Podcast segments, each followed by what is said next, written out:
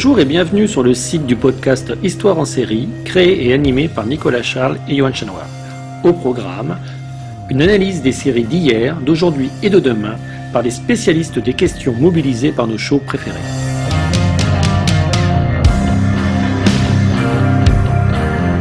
Histoire en série, c'est le podcast qui met en relation histoire, sciences humaines et séries.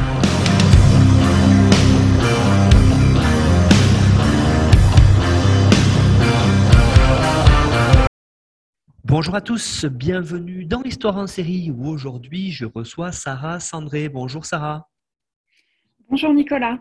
Alors Sarah, vous êtes historienne et juriste. Hein. vous avez soutenu très récemment, au mois de février, une thèse en histoire des sciences et techniques contemporaines qui portait sur le sujet l'innovation numérique en santé en France et en Angleterre, aspects juridiques, économiques et sociaux. Hein. cette, euh, cette thèse, vous l'avez soutenue au laboratoire IRIS euh, donc de l'université Paris-Sorbonne Nord. Et en parallèle de vos recherches, vous exercez aussi en tant que juriste à la direction de la recherche et de l'innovation du, du GHU Nord. Euh, de l'APHP en fait de Paris. Vous enseignez également depuis 4 ans le module droit éthique et responsabilité en santé numérique à l'EPISEN, école d'ingénieurs spécialisée en santé de l'université de Créteil. Vous avez aussi effectué des publications euh, que l'on a mis sur notre site internet à la page de l'émission histoireensérie.com, donc la page de l'émission consacrée à cette série qu'on va aujourd'hui évoquer ensemble. Sarah, c'est la série Incorporated. Alors, comme c'est la tradition dans Histoire en série, est-ce que pour commencer, hein, pour les spectateurs qui ne connaîtraient pas la série ou qui l'auraient il y a euh, quelques temps. Est-ce que vous pourriez la euh, décrire et en faire le pitch? Bah, écoutez, bien sûr. Alors, c'est une série, euh, c'est une série qui n'a pas duré très longtemps, qui a été diffusée entre 2016 et 2017 par Sci-Fi, voilà, aux États-Unis, puis Sci-Fi France. Et en fait, donc c'est une série dystopique. Pour vous, pour vous pitcher la série, nous sommes aux États-Unis en 2074, donc il n'y a plus d'État, et le monde fait face à une apocalypse climatique. Donc euh, voilà, où le monde, et notamment euh, bah, les États-Unis, euh, sont maintenant un pays, dire, un, pays, un pays rempli de, de, réfugiés climatiques.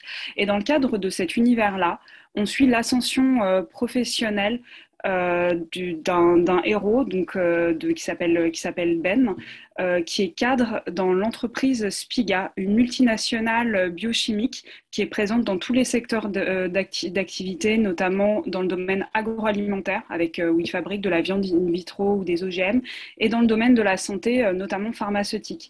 Ce serait une espèce d'entreprise Monsanto, sauf qu'on est dans un cadre où il n'y a plus d'État pour, pour s'occuper des citoyens et que les entreprises comme Spiga ont, pris, ont pris le contrôle de ce monde-là.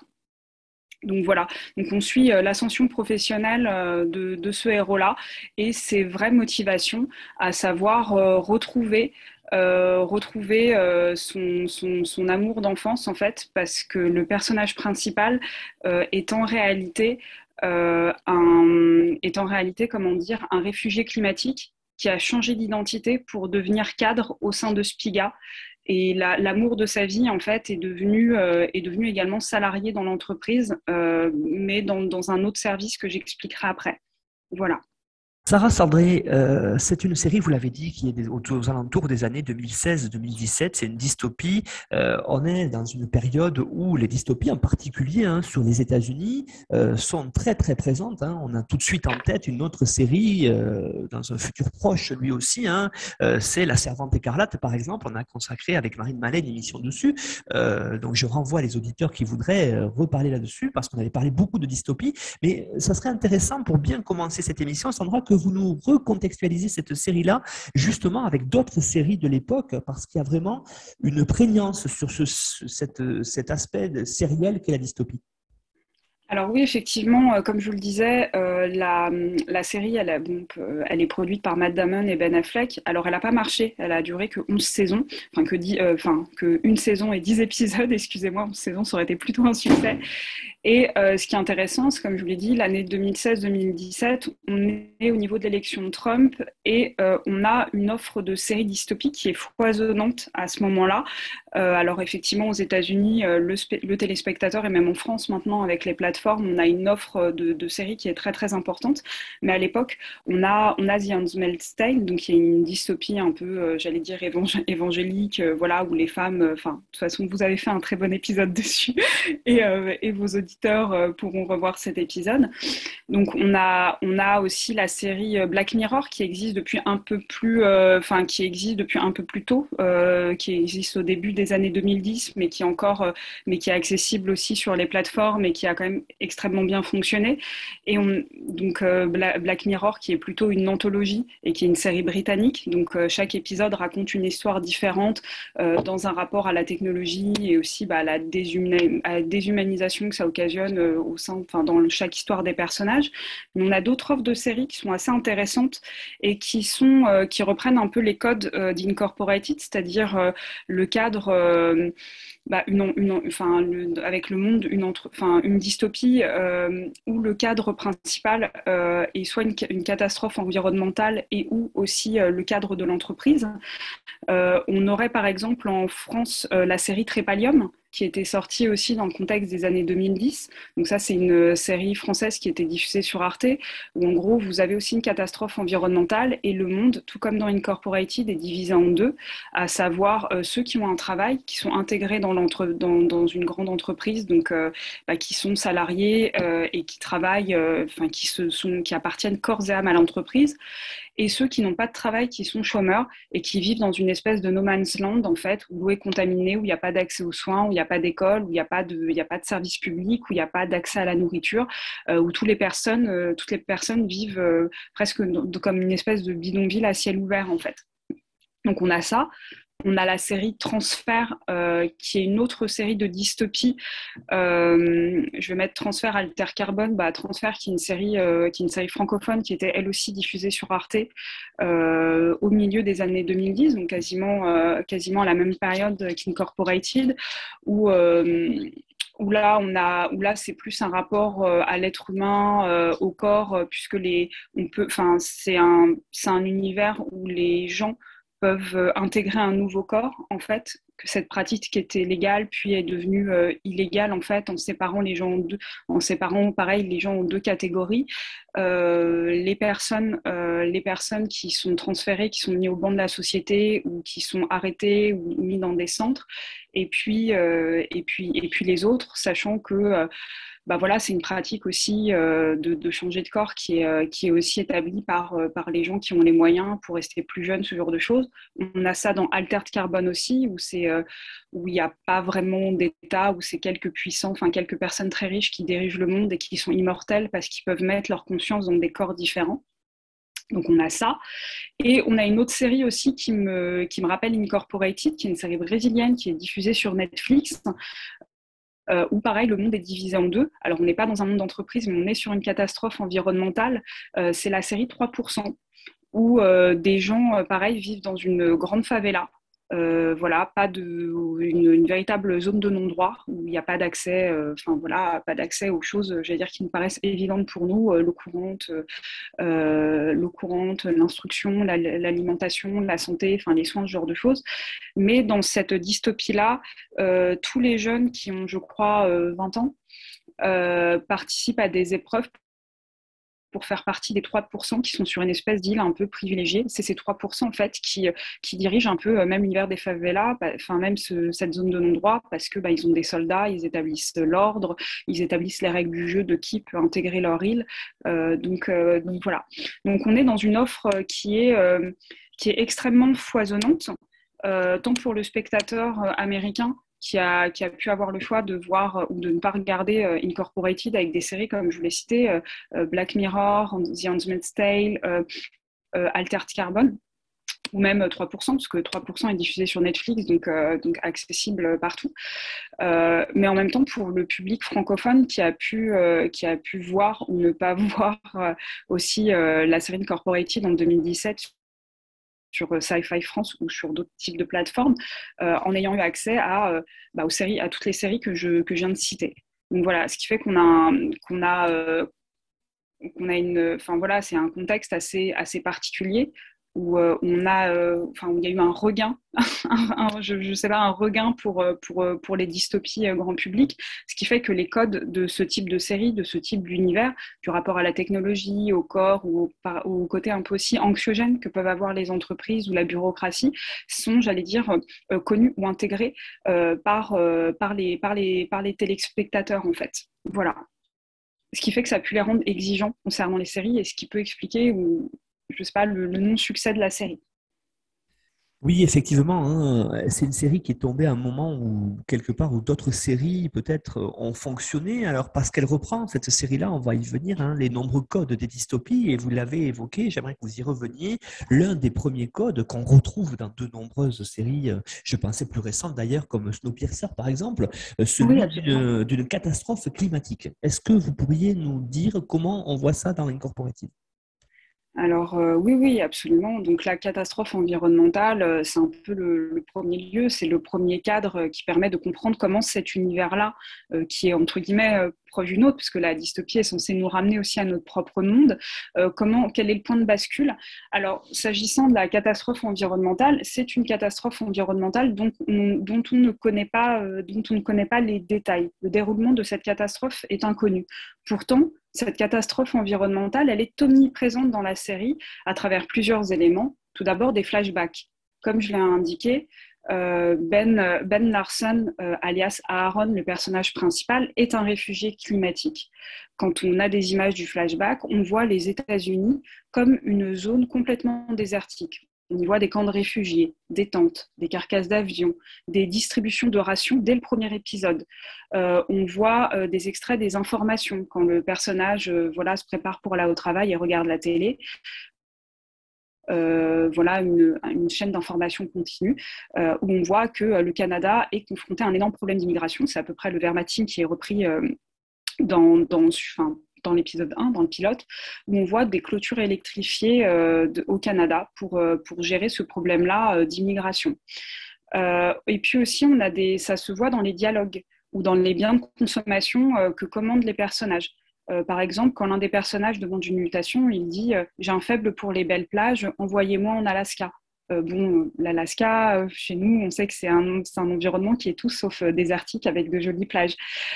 dans les biens de consommation, euh, bah déjà, il n'y a que les riches, que les cadres de Spiga qui ont accès à, certains biens de consommation qui peuvent paraître comme euh, habituels pour nous aujourd'hui. Euh, je ne sais pas, le bacon, par exemple, grillé, c'est un produit de luxe. Et donc, il se l'offre, le personnage principal l'offre pour fêter l'anniversaire de mariage. Et ça vaut 600 dollars. le champagne, il est plus français. il est norvégien. Euh, la bière aussi, elle est forcément euh, d'importation euh, indonésienne parce que c'est une autre, une autre société qui a le monopole dessus maintenant. Donc, donc voilà, donc on a donc la, catastrophe environnementale, elle est présente, j'allais dire, on, ne la voit pas visuellement en fait, enfin, à part dans les flashbacks du, personnage, où c'est vraiment frappant avec les carcasses d'avion et le côté vraiment tente de réfugiés qu'on peut voir aux informations. Euh, mais, euh, elle est présente, elle est présente, euh, elle est présente dans les dialogues en fait. Une autre idée importante aussi hein, de, ces dystopies, c'est les, clivages, on va dire, hein, socio-culturels, peut-être en tout cas euh, socio-spatiaux, hein, qu'on peut voir dans la mmh. série, c'est-à-dire ces, différents espaces euh, très clivés, les bureaux, les zones résidentielles, la rue. On voit bien là que euh, dans ces dystopies, la plupart du temps, on a un monde qui est vraiment très séparé entre les différentes catégories de personnes. Et le montre bien.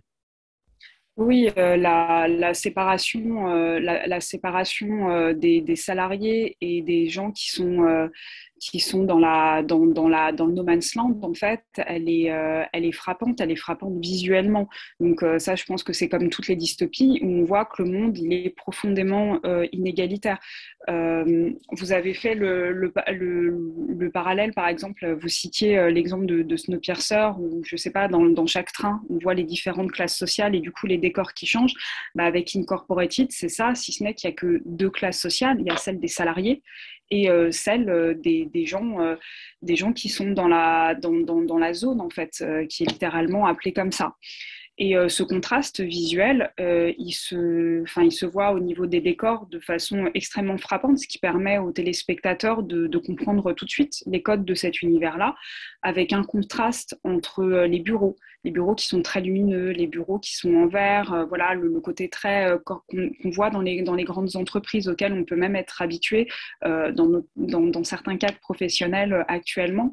Donc un cadre, voilà, des couleurs extrêmement neutres, des, petites nuances de gris, de blanc, euh, de, bleu marine, euh, voilà, une, lumière extrêmement, euh, j'allais dire, extrêmement, extrêmement propre. Si vous avez vu le film Gone Girl, il y a une lumière un peu particulière, assez neutre, assez propre. On est un peu dans cette, dans cette, dans cette lumière-là.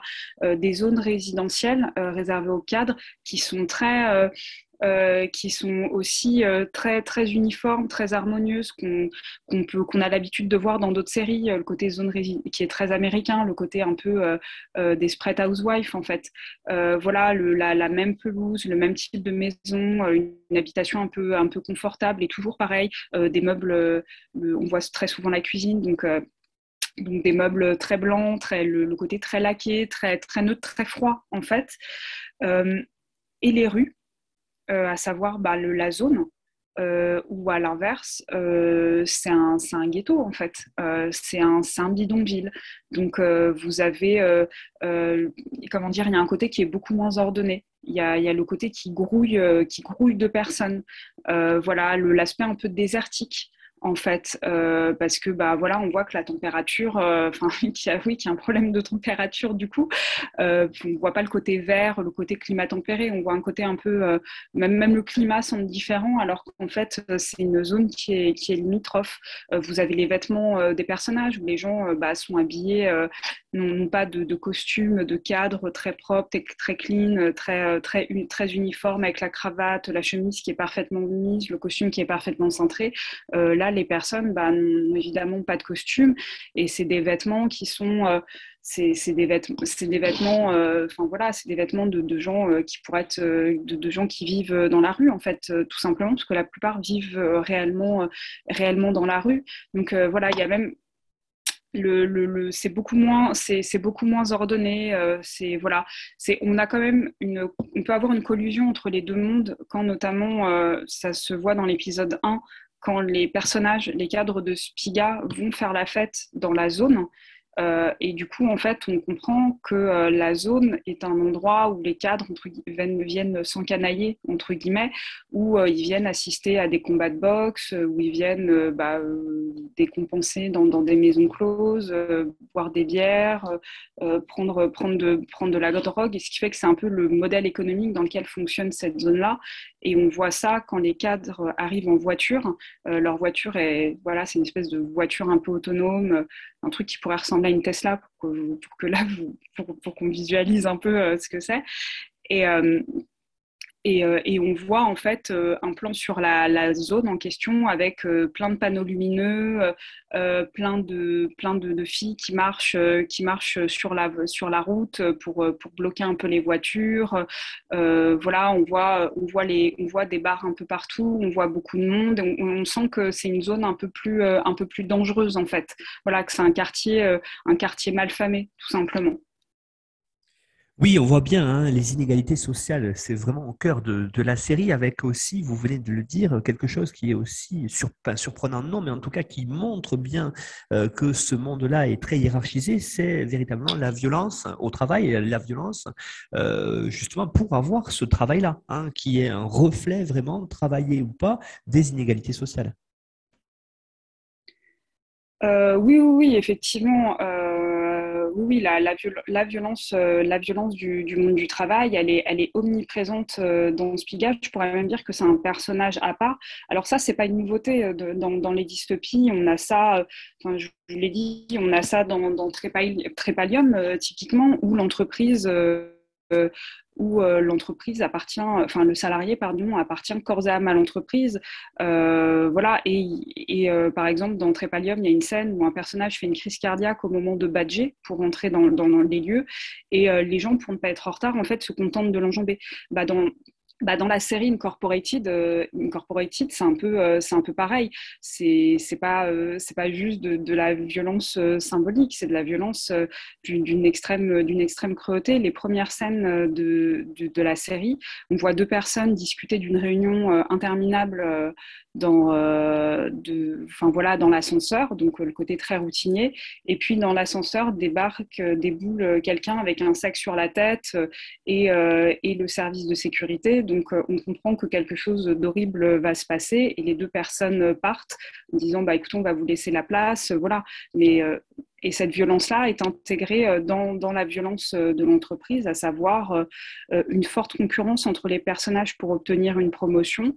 et on voit que les personnages, bah, c'est aussi le cas dans Trépalium et c'est le cas dans Incorporated, sont, sont prêts à tout pour avoir cette promotion parce que voilà leur vie dépend de ça euh, la promotion, par exemple, peut donner un accès, dans le cas d'Incorporated, à la procréation, en fait. -dire ça, vous, pouvez, euh, votre épouse a le droit de se faire retirer son implant et vous pouvez avoir des enfants. Ça donne accès à, des, avantages de vie.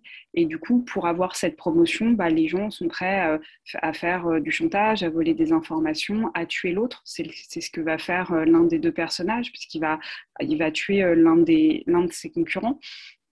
Donc, euh, donc voilà, c'est un monde, un monde d'une extrême violence, mais pas seulement au sein de, Spiga, au sein des autres, euh, au sein des autres, comment dire, multinationales, parce qu'on voit le, concurrent euh, de cette multinationale-là où, se déroule l'action principale. L'action principale, enfin le concurrent s'appelle Inagazi et, et est, je crois, est en Asie de, mémoire. Euh, et, en fait, on a des scènes où on voit que la violence est démultipliée, euh, à savoir euh, que les enfants des salariés ont une espèce de conditionnement mental pour dénoncer leurs parents si leurs parents ne travaillent pas bien ou ont des propos contre l'entreprise. Donc voilà, on voit en début d'un épisode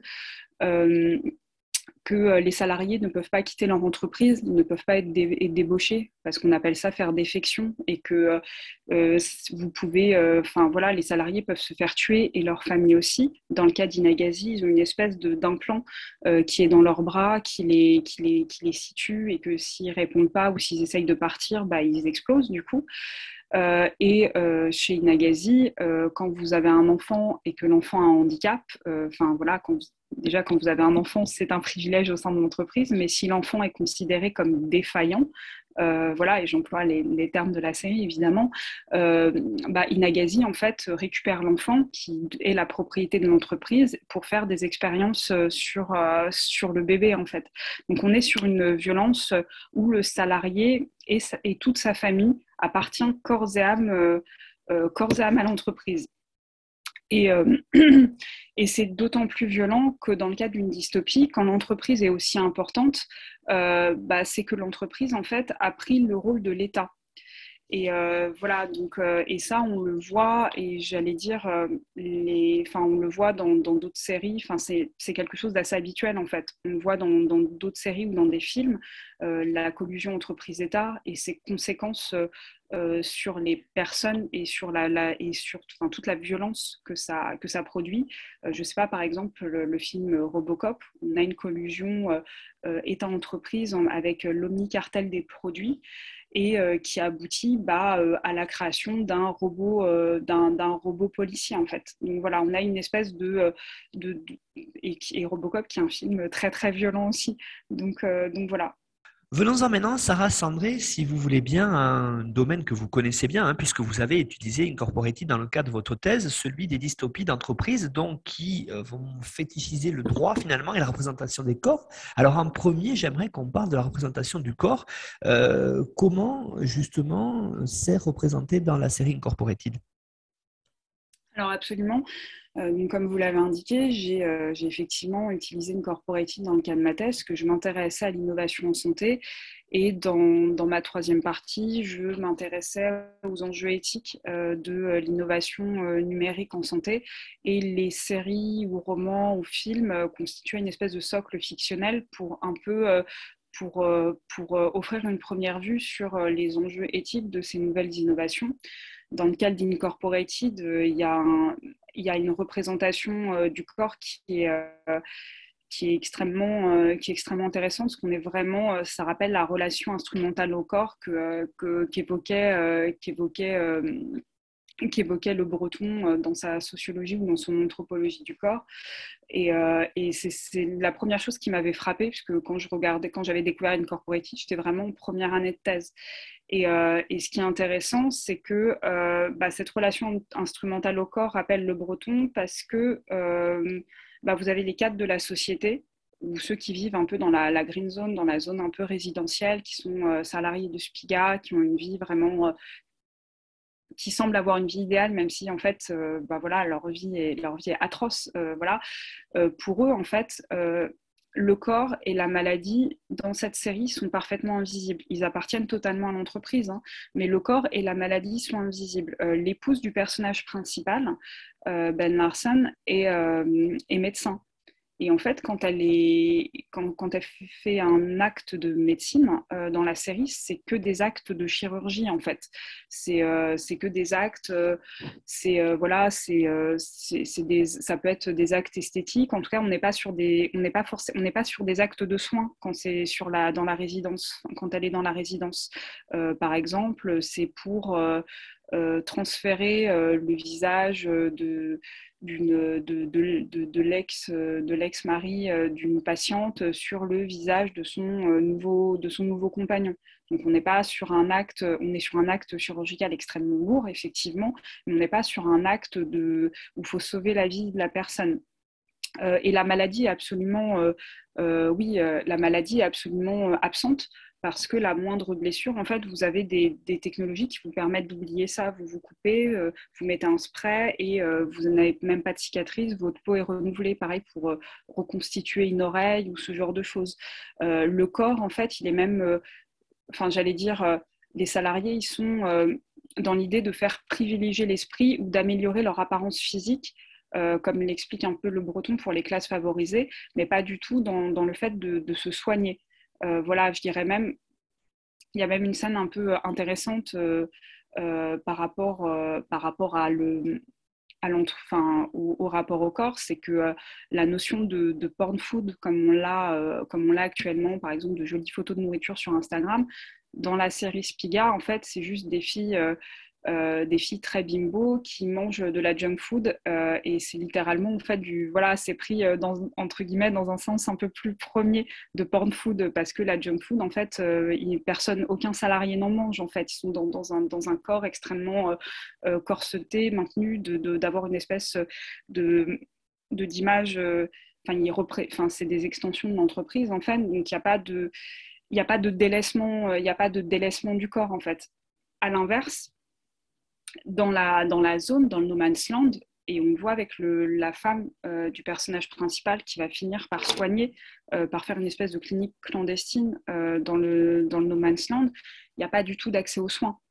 donc les gens sont juste confrontés à la faim, à la maladie, à des mutilations, à des, à des, voilà, à une, à une mortalité qui est, qui est imminente.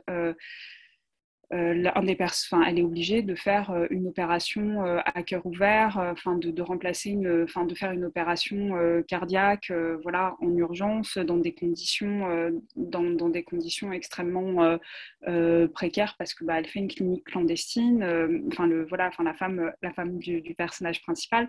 Donc voilà, il y a Enfin, le, fait de, se soigner euh, pour vivre euh, est un enjeu. On n'est pas dans un enjeu euh, d'optimisation physique. Et la seule fois où, entre guillemets, l'optimisation physique a pu être évoquée, c'est pour les combats clandestins, puisque les, des personnes, c'est l'un, des rares métiers existants dans la zone. Donc les personnages prennent des drogues pour, pour optimiser leur capacité au combat, mais on n'est pas dans une amélioration physique en fait. On n'est pas, pas dans une amélioration, euh, euh, on n'est pas, enfin si on est dans une amélioration physique, mais pas euh, d'aspect. On n'est pas sur quelque chose, j'allais dire, de plus superficiel. On est, on est dans l'optimisation de sa force de travail. Donc on est dans, dans vraiment donc la relation instrumentale au corps, elle est, euh, elle est, elle est, elle est intéressante. Ça rejoint aussi euh, la, lecture de David Le Breton sur l'idée euh, du corps comme, bah, comme, comme véhicule ou comme comme, euh, comme, euh, comme somme d'informations parce que bah, les salariés sont scrutés, pour revenir au cadre de Spiga, sur, le, sur leur corps, en fait, sur la moindre donnée qu'ils émettent, avec tout, parce qu'ils ont, ils ont des implants, des capteurs, ce genre de choses, et parce que leur, enfin, ils ont aussi un contrôle médical qui est très, qui, qui, est, qui est très enfin, qui, est très, qui est très présent, en tout cas chez les deux personnages principaux, parce que eux veulent avoir un enfant, donc il y a le contrôle médical qui va avec. Donc, euh, donc voilà, on a toute la somme, euh, enfin le côté, euh, le corps comme, comme somme de données, comme véhicule qui est, aussi là, et voilà, qui, était, qui, est aussi, qui est pour moi une des caractéristiques et l'un des intérêts de la série. Autre intérêt aussi par rapport au corps, hein, cette idée que euh, véritablement par l'entreprise, vous l'avez dit, hein, dans ce, monde hyper concurrentiel, on a un corps qui en permanence est scruté. Et ça, c'est quelque chose qui nous fait penser bien sûr à des, à des vieilles dystopies, hein, comme Big Brother par exemple. Ah oui, absolument, puisque euh, vous avez les, les, euh, les, salariés qui, à l'entrée et la sortie du bâtiment, en fait, ils ne battent pas, ils passent une espèce de, scanner corps. Enfin, leur corps est complètement et littéralement scanné. Donc oui, on est, euh, on est sur de la, surveillance euh, totale, en fait, et qui est parfaitement assumée par l'entreprise à la 1984, parce que les moindres faits et gestes des salariés, leur euh, et, et, pieds contrôlés, interprétés, même leurs rêves en fait sont interprétés dans la, dans la série. Euh, vous avez l'exemple, euh, bah, la première illustration, c'est le scannage complet. voilà, puisque les, les, personnages montent sur une espèce de petite estrade, ils se font scanner et soit ils sont clear euh, c'est-à-dire ils peuvent passer, voilà, soit à l'inverse, il y a un problème, donc ils apparaissent en rouge et ils sont arrêtés par la sécurité. C'est ce qui va arriver à l'un des personnages parce qu'il va être accusé euh, à tort euh, d'avoir essayé de sortir, d'avoir essayé de, sortir du bâtiment des données, des données confidentielles. Du coup, bah, il, va être, bah, il va être arrêté et torturé. Euh, et, voilà, vous avez, euh, ben, tous les bureaux qui sont, qui en vert, mais qui montrent que les gens peuvent, peuvent se surveiller parce que ça renforce le côté un peu anxiogène et la violence qu'il y a dans cette entreprise-là. C'est-à-dire les gens se voient dans les bureaux, ils voient ce que chacun font. Donc, euh, voilà, donc leurs moindres faits et gestes, même les salariés se, surveillent entre eux. Et, et le, rapport le rapport, au, le rapport au corps, euh, à la sacralisation du corps pour l'entreprise, pour être au service de l'entreprise, elle est, euh, elle est à un niveau assez élevé parce qu'on a, on a un exemple dans l'épisode 5 on a la clôture d'un closing. Donc, c'est un closing, c'est une, bah, une négociation en fait. Donc, donc là un closing, c'est quand vous arrivez à avoir un accord. Là, c'est un accord de partenariat. Et pour fêter cet accord-là, en fait, ils font, euh, venir, euh, venir une personne qui est en état d'obésité euh, plus plus. Enfin, la personne ne tient plus sur ses jambes. Et en fait, c'est une personne que, l'une des deux entreprises gave de nourriture. et comment dire, cette personne-là a des capteurs qu'on transmet aux autres invités pour que les salariés en fait ressentent les sensations de plaisir qu'on a quand on mange euh, du sucre, de la junk food, euh, sans avoir les conséquences sur le corps. Et euh, d'ailleurs, le, le, personnage, celui qui est gavé, littéralement, il est gavé comme une noix, quoi, est présenté par, par, par l'un des, responsables de l'entreprise en disant euh, bah voilà, son corps est un déchet, il en fait un sacrifice euh, pour l'entreprise euh, pour que nous, nous puissions profiter des, sensations, notre esprit puisse se sublimer en profitant des sensations de la nourriture sans avoir les conséquences sur notre corps qui, lui, est sacré et au service de l'entreprise. Donc c'est extrêmement, c'est d'une très très grande violence et, et ça montre, enfin ça montre l'importance de, du corps, de, sa, de son image, de, sa représentation, de son contrôle euh, au sein de l'entreprise. Ça, ça, rappelle une notion euh, toute proportion gardée bien sûr, mais la dystopie est censée nous rappeler des éléments dans notre monde présent, euh, le monde de l'entreprise, des, grandes, des, grandes sociétés. Il y a, il y a cet aspect aussi de, représentation, de représentation du corps, de prendre soin de soi, de faire du sport au sein de l'entreprise de, de pouvoir euh, être, performant, de pouvoir euh, intégrer, de pouvoir euh, bah, être aussi un peu un ambassadeur de l'entreprise. Certaines multinationales ou certains gros groupes, c'est un peu ça. Il y a une grosse pression sur l'apparence physique. Et, on a cette notion aussi de, corporate wellness, donc de bien-être en zone d'entreprise, de, s'y sentir bien, avec plein d'outils qui sont mis à disposition par l'entreprise pour les salariés, pour leur bien-être, mais, mais, surtout pour leur performance euh, et, euh, et, pour qu'ils restent plus longtemps au travail ou qu'ils travaillent mieux ou qu'ils soient bah, oui, en meilleure santé pour travailler plus longtemps. Donc tous les dispositifs de sport, de, de, gestion du stress, de cabines de télémédecine, de téléconsultation, donc qui est toute proportion gardée, hein, on n'est pas dans une dystopie, mais euh, qui peuvent être, euh, en plus d'être des actions de prévention, qui sont quelque part aussi des, petits modes de contrôle en fait euh, sur, sur, le corps, sur le corps de ses collaborateurs. Donc voilà. Et à l'inverse, justement, hein, vous venez d'évoquer à l'instant les corps qui sont scrutés dans l'entreprise, et à l'inverse, ceux de la zone, là, les corps sont véritablement livrés à tout, hein, la faim, la maladie, les blessures. On est véritablement dans un monde totalement à part. Ah oui, oui, tout à fait. Et c'est en ça que je faisais le, rapprochement avec, euh, euh, avec, par exemple, 3%. On a un monde qui est totalement de gens qui sont littéralement au banc de la société, qui sont laissés pour compte. Euh, les habitants n'ont pas de nom, en fait, de cette zone-là. Donc, donc ils n'ont même, pas, même pas de nom.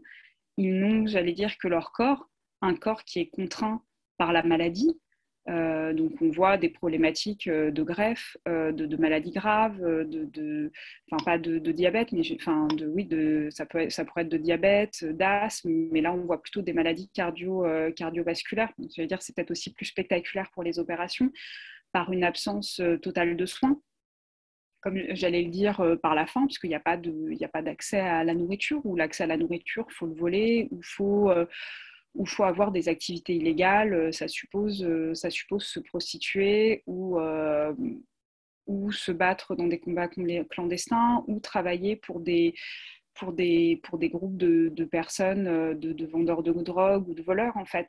Et c'est un corps du coup qui est aussi soumis à de la violence, mais pas juste de la violence, comment dire, de, la violence en col blanc comme on a chez Spiga, même si eux aussi ont une autre forme de violence physique, mais à de la violence de la violence, j'allais dire, un peu plus, un peu plus brute, euh, le fait de se, de se faire euh, agresser physiquement euh, pour voler la nourriture, voilà, ou pour prendre quelque chose, pour kidnapper aussi les riches qui viennent qui viennent un peu faire la fête dans, dans la zone. Donc généralement, bah, voilà, ils se font kidnapper dans les bars ou dans les boîtes et euh, pour euh, demander une rançon, euh, il y a le fait de leur couper, bah, ils se font couper une oreille ou des membres de leur corps pour, forcer les, familles à payer.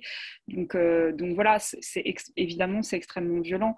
donc dans, cette zone, il y a une violence, j'allais dire, beaucoup plus brute. D'ailleurs, quand l'un des personnages, quand les personnages se font tuer, les cadres d'entreprise, de ce que j'ai remarqué dans les dix épisodes, les meurtres qu'on a, on ne les voit pas dans la, dans la zone des salariés, on les voit dans la zone, dans le no man's land en fait, où il y a une violence plus brute qui, qui apparaît.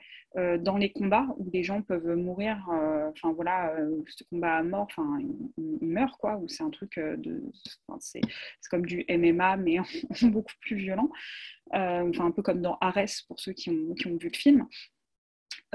Où, et les cadres, en fait, quand ils se font tuer, bah, ils se font tuer dans la zone aussi. voilà, donc où on a un accès de violence plus, plus primaire, en fait, qui, qui apparaît.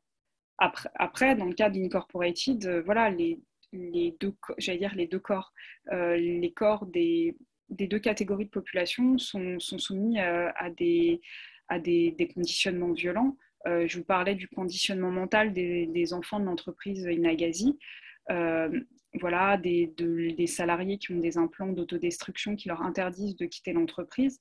Bah, ce conditionnement, il est aussi présent dans la, dans la zone parce que dans la zone, il n'y a quasiment plus de lycée. Et euh, le lycée, en fait, se fait euh, par écran. Euh, par voilà et c'est des images un peu en accéléré qui, qui peuvent ressembler un peu à Orange Mécanique en fait on a des images qui défilent voilà pour les leçons. Vous n'avez pas un prof qui vous fait cours. Et les, et les élèves en fait les lycéens sous son perfusion de nootropiques et d'amphétamines en fait pour, pour tenir pour tenir le cours. Et c'est et c'est leur seul comment dire, et c'est leur, euh, leur seule voie de sortie si, euh, si, pour obtenir une bourse et éventuellement, si et éventuellement, euh, et éventuellement quitter la zone. donc voilà, donc il y a, aussi il y a de la violence brute aussi dans l'autre dans l'autre zone, mais les deux corps ont en commun aussi deux formes de conditionnement assez bah, assez assez brutales en fait, assez brutales sur bah, notamment sur les jeunes. Un conditionnement, euh, voilà, vous allez en cours, on vous donne euh, une perfusion de, médicaments pour être concentré, pour pas dormir en classe, euh, avec des images un peu en accéléré, presque subliminales. Et les enfants des entreprises, où eux aussi ont, littéralement un lavage de cerveau pour apprendre à être, à être dédiés corps à l'entreprise, quitte à dénoncer leurs parents si leurs parents ont un moment de faiblesse. Venons-en maintenant à une autre thématique qui, euh, vous est chère, hein, celle du droit dans la série. On va voir ensemble que le droit est omniprésent dans cette série. Euh, alors peut-être essayer de nous montrer en premier comment euh, la série a utilisé, a mis en œuvre certains concepts juridiques. quand on parle à l'entreprise, on pense notamment aux questions de licenciement, par exemple. Absolument. Euh, alors, le, champ lexical du droit, il est euh, omniprésent dans l'entreprise, que ce soit dans la version anglaise euh, et même dans la version française que j'ai regardée par curiosité en, prévision, en préparation de ce podcast. Le, droit, il, il, augmente, il, augmente, j'allais dire, la violence d'entreprise en matérialisant des concepts juridiques qu'on connaît tous, les clauses de confidentialité, les, euh, les, clauses de rupture de contrat, donc euh, la mise en œuvre de licenciement. Euh, on connaît ça dans à peu près tous nos systèmes légaux, en France, aux États-Unis.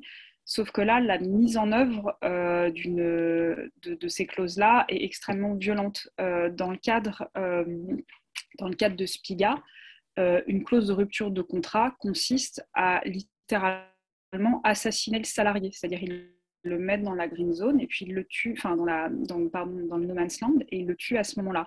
La clause de confidentialité, donc euh, une, non-disclosure agreement, euh, c'est euh, c'est un, enfin, un effacement de mémoire en fait, littéralement. Sauf que la personne n'oublie pas juste qu'elle a, ce qu'elle a les, ses activités professionnelles au sein de Spiga, elle oublie quasiment toute sa vie. Il y a de graves séquelles mentales. Donc, donc voilà, c'est et, euh, le, droit, oui, est absolument, euh, enfin voilà, pour, pour les, la mise en œuvre de concepts, euh, de, concepts, de concepts qu'on connaît bien, donc voilà, licenciement ou, ou, comment dire, ou comment dire, rupture de contrat. Et le, droit, le droit est omniprésent aussi dès le premier épisode, puisque je vous disais que les salariés doivent attendre bah, l'autorisation de l'entreprise pour concevoir un enfant. Donc, euh, bah, ça, pareil. Enfin, voilà, donc il y a, ce côté où il n'y a plus de droits fondamentaux, puisque le droit d'avoir une vie de famille, c'est, c'est euh, nous, ça fait partie de, nos libertés, euh, de, nos, droits fondamentaux. Donc là, là c'est complètement, enfin, c'est comme si on perd des droits pour qu'une entreprise l'ait. donc, où, enfin, voilà, donc il y a plein, enfin, c'est enfin, la, mise en œuvre de ces droits-là est extrêmement imagée et, euh, extrêmement euh, et, très, euh, et très, comment dire, brutale. Le, droit, en fait, est un instrument, enfin, le droit, c'est un, c'est un rapport de force, enfin, notamment le droit du travail, voilà, on le, dire, on, le sait, c'est là pour réguler une espèce de rapport entre l'employeur et le salarié. Le droit, il peut être aussi interprété en un instrument de domination, et c'est clairement le cas dans, dans, Incorporated, puisque dans, dans l'épisode 7, en fait, on comprend pourquoi l'entreprise est aussi puissante. Euh, au tout début de l'épisode 7, en fait, euh, l'épisode 7 nous montre que c'est un jour férié pour fêter le 29e amendement. Et le 29e amendement est euh, que, les, gens, en fait, ont voté suite à la catastrophe climatique et à l'ingérence de l'État, que les multinationales disposent d'une souveraineté, ce qui est un truc euh, absolument incroyable en droit et euh, impensable. Ça voudrait dire, ça veut dire là, dans le, dans le monde incorporated, que les entreprises ont le droit de vous faire voter des lois, euh, comme un État, en fait. que les entreprises peuvent assurer toutes les fonctions régaliennes de l'État, c'est-à-dire elles font la police, elles font la justice. Et ça pose d'énormes problèmes. Parce que quand un personnage se fait arrêter, en tout cas que, enfin, un des personnages qui est accusé d'avoir volé des, données, des données confidentielles de l'entreprise, bah, il n'y a pas que lui qui a arrêté. alors lui, évidemment, il se fait arrêter et torturer, déjà, ce qui pose aussi un, autre problème en droit. toute sa famille aussi est arrêtée et, dans une espèce de, camp de détention voilà, de, transit. Et quand l'un des personnages vient rendre visite à la famille, euh, à la famille du détenu pour lui dire mais attendez, mais vous avez le droit de faire appel, euh, vous pouvez appeler un avocat. Et la personne, euh, l'épouse qui est l'épouse du détenu, lui rayonnait en disant mais attendez, moi mais effectivement, en théorie, j'ai le droit de saisir un avocat, mais l'entreprise a gelé tous mes comptes, donc je ne peux pas me payer un avocat. Donc, c'est-à-dire qu'elle n'a pas, en réalité, elle n'a pas vraiment d'accès à la justice. Que l'appel euh, qu'elle aurait le droit de faire, il existe en théorie, mais pas en pratique, puisque l'appel est forcément, euh, est forcément euh, à la défaveur du, du, salarié qui a accusé à tort. Donc, euh, donc voilà, c'est-à-dire que les gens n'ont vraiment, euh, vraiment aucun droit et que, euh, et que les choses qui sont à l'inverse, comment dire, et que tous les droits fondamentaux aussi des salariés sont, complètement bafoués. Je vous le disais, le droit de concevoir un enfant, qui, est conditionné à une autorisation de l'entreprise, donc ça c'est quand c'est quand même pas quelque chose d'anodin. Euh, le fait euh, de décider de brûler euh, aussi un champ d'agriculture, un champ, un champ qui ne vous appartient pas. parce que vous supposez une infraction à un droit de propriété industrielle.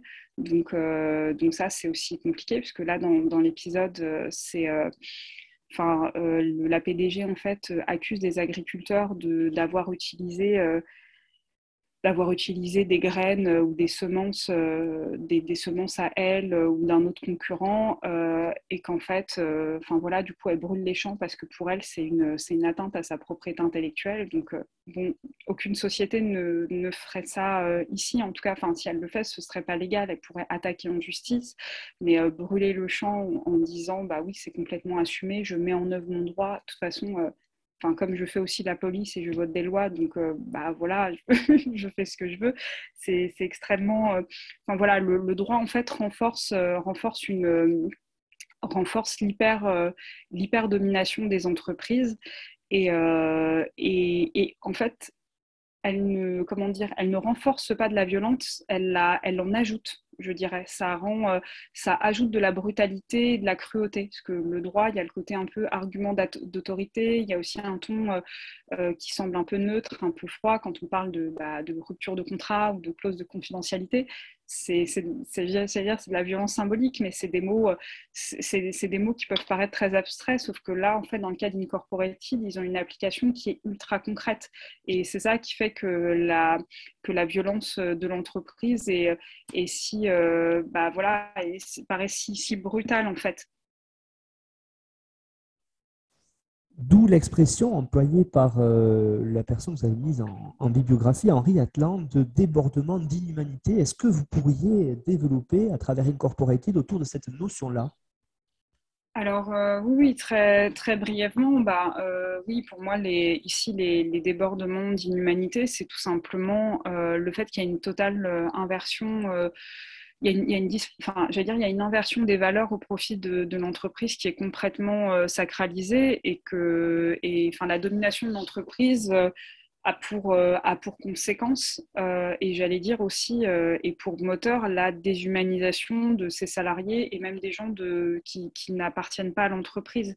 Et ces débordements d'inhumanité, en fait, ils se caractérisent avec la mise en œuvre des concepts juridiques que je vous ai évoqué la rupture de contrat, euh, mais également euh, euh, l'effacement en fait des, droits fondamentaux de, toutes les personnes, de toutes les, de, tout, de toutes les catégories de population présentes dans la série.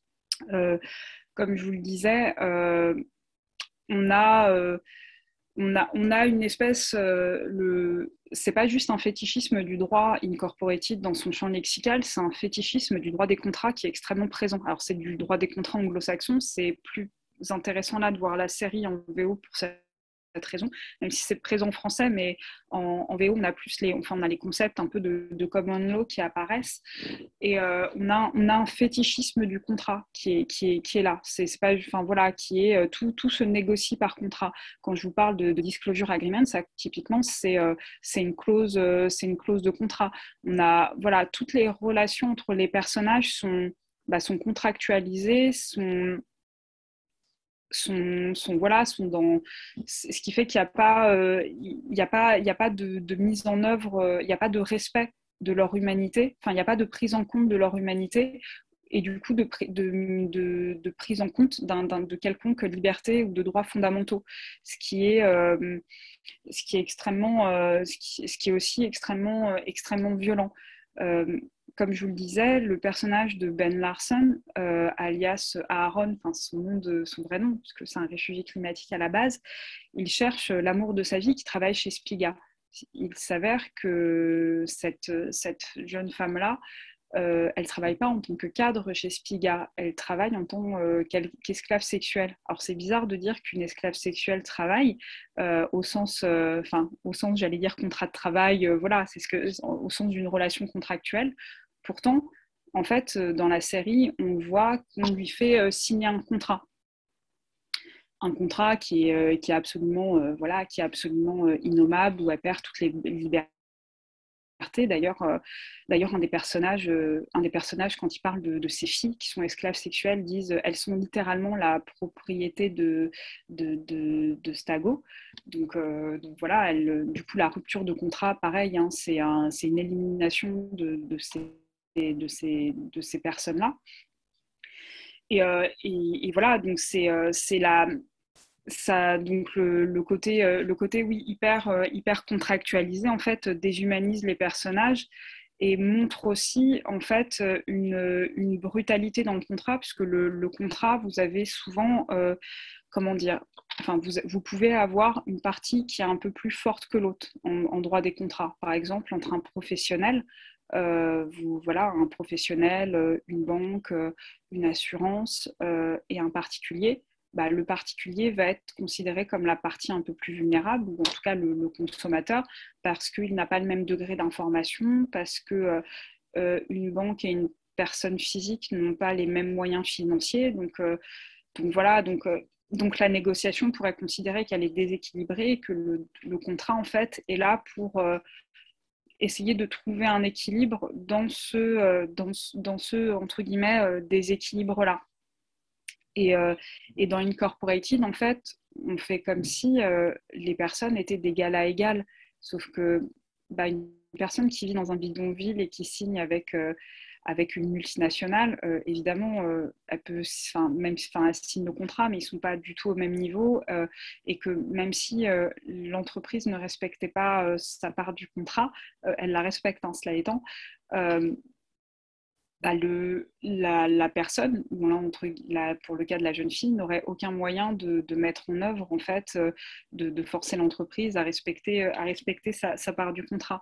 Et au-delà au-delà de ça, de cette vulnérabilité, de cette absence totale de marge de manœuvre de négociation, qui est pourtant euh, un des, un des principes, euh, enfin une, une, des clés, en fait, un, des, un des, gros leviers en, contrat, euh, c'est que du coup, en fait, quand vous négociez un contrat où vous appartenez corps et âme à l'entreprise, et là, un contrat bah, d'esclave sexuel, bah, vous reniez à vos droits fondamentaux. Ça veut dire que vous considérez que vos, vos droits euh, votre, votre, liberté de circulation, euh, euh, votre, votre droit, votre liberté à une vie, vie privée, votre, voilà, tout votre, le principe, enfin, le, respect de votre dignité humaine, en fait, vous pouvez par contrat l'annuler et, et, arriver à, oui, à ce débordement d'inhumanité pour, pour employer l'expression d'Henri Atlan.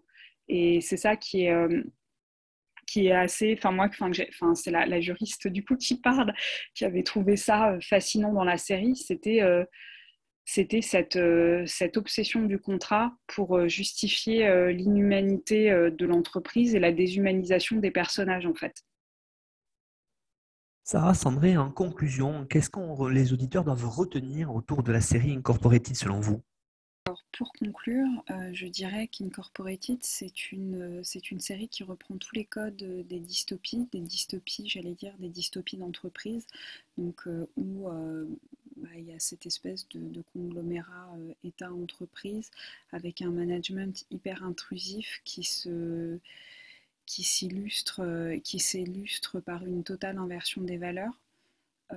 voilà, où les salariés du coup sont corps et âme euh, dédiés à l'entreprise, où ceux qui n'appartiennent pas à l'entreprise ne sont, ne sont rien, sont totalement, euh, enfin sont sous une autre forme de déshumanisation, et que euh, même si c'est une série classique sur le plan de la dystopie, elle se distingue dans l'utilisation du droit, comme je le disais, qui est omniprésent dans, dans, les dialogues et qui une espèce de, fétichisme, de fétichisme du droit et qui, euh, qui offre un autre, euh, un autre degré de lecture à la série en fait et qui est ça pour moi l'une de ses principales l'une de ses principales valeurs ajoutées.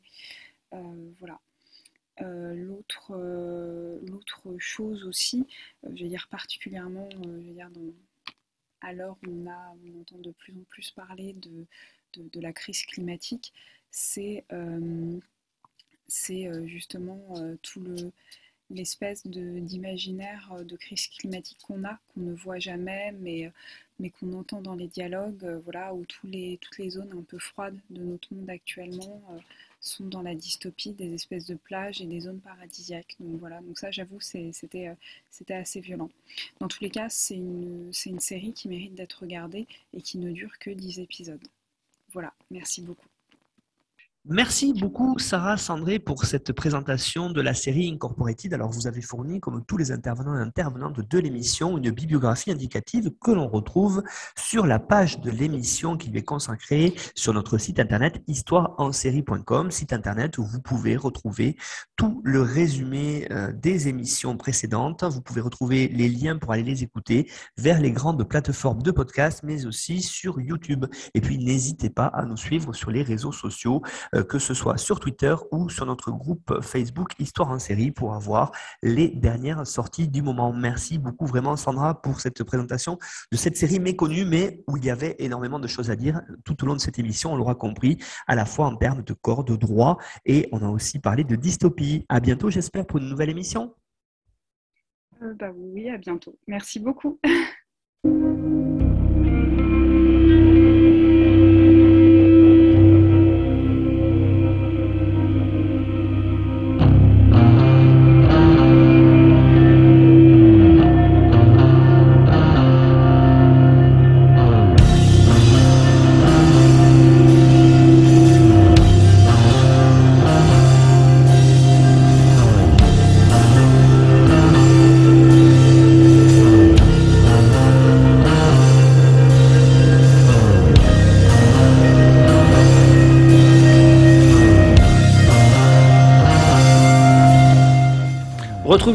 Twitter, at Histoire en série, pour connaître le programme à venir, ainsi que des conseils bibliographiques.